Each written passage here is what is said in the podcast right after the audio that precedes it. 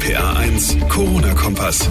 Hallo und herzlich willkommen zu Folge Nummer 22. Heute der 15. April, der Tag, der ja mit Spannung erwartet worden war. Mein Name ist John Segert, schön, dass ihr eingeschaltet habt. Warum diese Spannung? Naja, Bundeskanzlerin Merkel hat ja mit den Ministerpräsidenten der Länder darüber beraten, wie es in Sachen Corona-Maßnahmen weitergeht. Jetzt ist klar, wann es die ersten Lockerungen geben wird, wer zuerst in die Schule gehen soll und wie Restaurants, Bars und Co. weitermachen.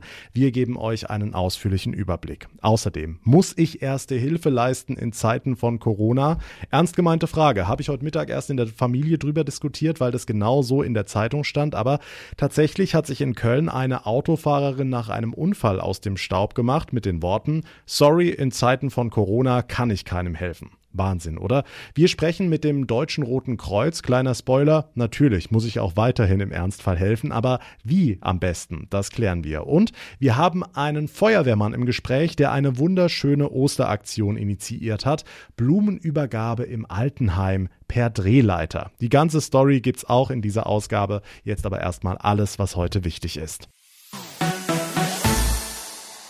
Wir werfen zuerst einen Blick auf die aktuellen Daten. Die Zahl der Corona-Neuinfektionen in Rheinland-Pfalz steigt nur noch langsam. Stand heute Mittag sind ganz genau 5032 Fälle bestätigt, knapp 2 Prozent mehr als gestern. 83 Menschen sind an den Folgen des Virus gestorben. Weitere Infos von RPA1-Reporter Olaf Holzbach. Umgekehrt sind fast 3000 Patienten wieder gesund. Diese Zahlen nannte heute das rheinland-pfälzische Gesundheitsministerium. Zum Schutz von Risikogruppen und zur Entlastung der Krankenhäuser gelten außerdem neue Regeln für Alten- und Pflegeheime. Sie müssen jetzt Quarantäne- und Isolationsplätze einrichten. Je größer das Heim, umso mehr Plätze. Damit sollen infizierte Heimbewohner schneller zurückverlegt werden können. Das schafft Platz in den Krankenhausbetten.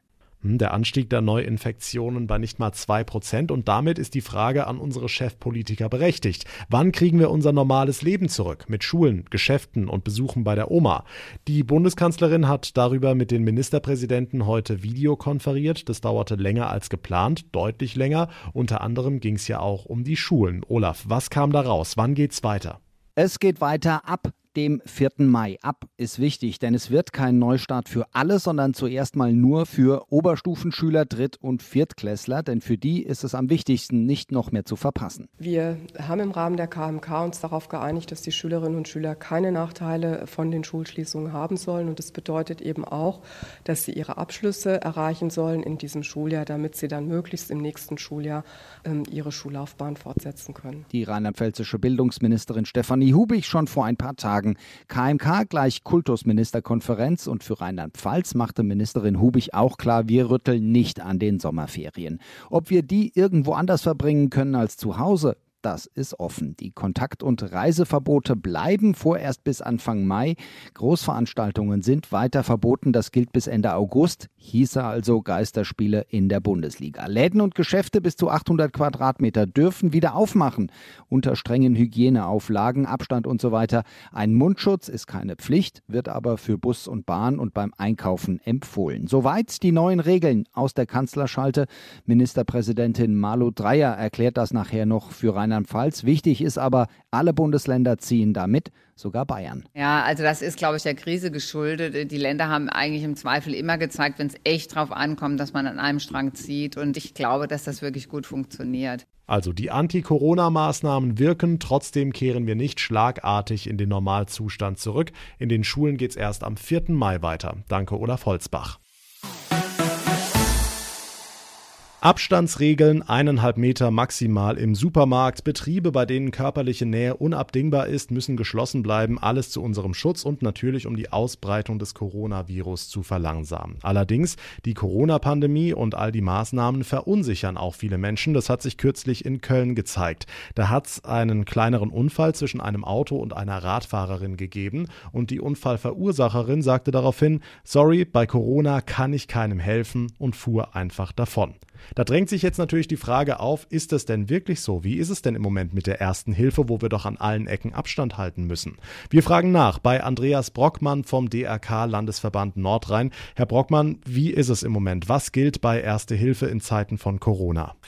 Die Verunsicherung in der aktuellen Lage ist ja absolut nachvollziehbar. Aber auch jetzt gilt, jede und jeder kann und muss im Maße der Zumutbarkeit und ohne erhebliche eigene Gefahr Hilfe leisten. Klar ist, Niemand muss sich selbst in Gefahr bringen, aber das Absichern der Unfallstelle und das Absetzen des Notrufes ist auch in Corona-Zeiten für jedermann und für jede Frau zumutbar. Hm, wie sollte denn konkret Erste Hilfe im Moment aussehen? An erster Stelle steht immer die eigene Sicherheit, gerade jetzt, da ja mit der Ansteckungsgefahr ein zusätzliches Risiko besteht. Wenn möglich, sollte der Mindestabstand von 1,50 Meter gewahrt werden, das liegt jedoch immer im Ermessen der helfenden Person. Wenn näherer Kontakt notwendig ist, zum Beispiel bei Verletzungen, sollten Mund und Nase der hilfebedürftigen Person mit einem Tuch abgedeckt werden und auch das eigene Gesicht geschützt werden.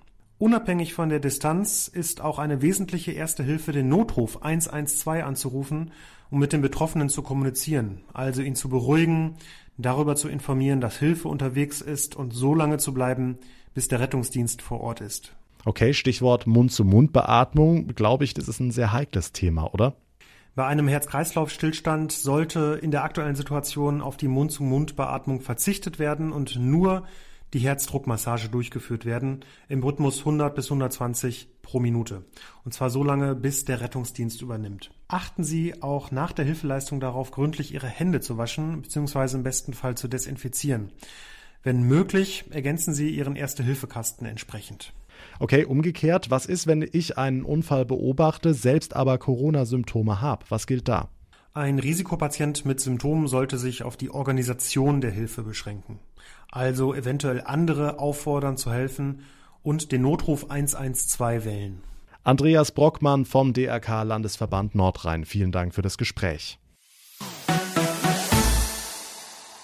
Eine Sache, die viele von uns gerade beobachten, der kleine Tante-Emma-Laden im Dorf feiert plötzlich ein Comeback in Corona-Zeiten. Wer hätte das noch gedacht?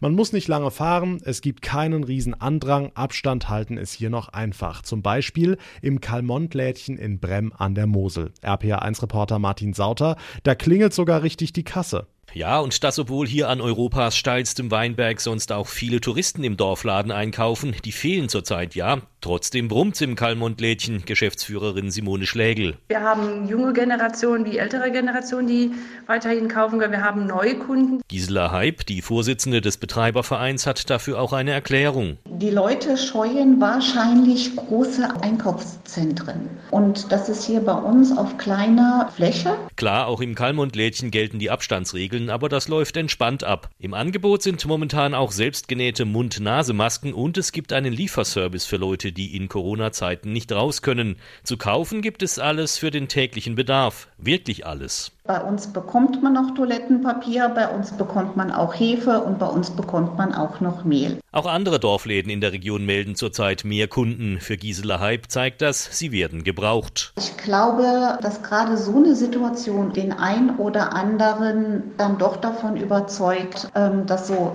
ein kleiner Laden in einem Ort sinnvoll ist, nützlich ist und dass es auch wert ist, solche Läden dann auch zu unterstützen. Absolut. Bei uns bekommt man noch Hefe. Sehr schön. Tante Emma Läden in Rheinland-Pfalz freuen sich gerade über ein Comeback. Dankeschön, Martin Sauter. Ganz Rheinland-Pfalz redet über eine wunderschöne Osteraktion. Die Videos davon im Netz sind hunderttausende Male geklickt worden und man kann sagen, die Jungs der Feuerwehr aus Meisenheim am Glan sind inzwischen landesweit bekannt für das, was sie sich haben einfallen lassen. Sie haben den Senioren im evangelischen Altenzentrum in Meisenheim Blumen gebracht, per Drehleiter, weil ja Kontaktsperre herrscht. Markus Fink von der Feuerwehr Meisenheim, erzähl mal, wie kamst du auf die Idee? Ja, ich habe mir Anfang letzter Woche habe ich mir gedacht, man müsste ja mal was machen für die älteren Leute. Weil gerade in so Einrichtungen ist ja Besuchsverbot im Moment. Und ja, da kam mir der Gedanke, dass man vielleicht über die Drehleiter mit gewissem Abstand, halt mit einer Stange, in jedes Stockwerk Blumen reingeben an Ostern. Hm, muss man jetzt nochmal erklären, das ist so ein vierstöckiges Gebäude und ihr seid dann einfach von außen an die Fenster gefahren mit großem Feuerwehrauto und Drehleiter. Da ist einer dann vorne in den Korb gegangen. Also ich habe so eine Stange gebaut mit einer Art Vase vorne dran. Die war zwei Meter lang, dass man halt auch im sicheren Abstand die Blumen da in die Fenster reingeben konnten. Und die haben wir dann auf jeder Etage in die Aufenthaltsräume haben wir die dann reingegeben. Und die Bewohner haben sich natürlich riesig gefreut darüber, über die kleine Abwechslung. Denn ihr habt ja wirklich an alles gedacht. Es gab auch noch Musik. Für die musikalische Untermalung habe ich dann äh, der Lauschi der Musikverein mit ins Boot geholt. Der Josef Stenzorn, der war da direkt Feuer und Flamme und kam dann auch mit drei weitere äh, Bläser und die haben dann zwischendrin immer schön Ständer gespielt und das war einfach eine Top-Sache. Seit drei Tagen werdet ihr für die Aktion gefeiert. Hast du denn mit dieser Resonanz gerechnet? Äh, nee, nee, ganz und gar nicht. Und ich bin hellauf begeistert. Hätte ich niemals mitgerechnet. Und ich sage vielen Dank Markus Fink von der Feuerwehr Meisenheim für die wahrscheinlich süßeste Idee der Woche, mit der wir zum Ende der heutigen Ausgabe kommen. Vielen Dank fürs Zuhören und für eure Aufmerksamkeit. Wie immer könnt ihr mir sehr gerne Feedback zukommen lassen über RPA1 John bei Facebook, über Instagram oder als Bewertung bei Apple Podcast. Mein Name ist John Segert. Wir hören uns dann in der nächsten Ausgabe wieder. Bis dahin eine gute Zeit und vor allem bleibt gesund. Der RPA1 Corona-Kompass.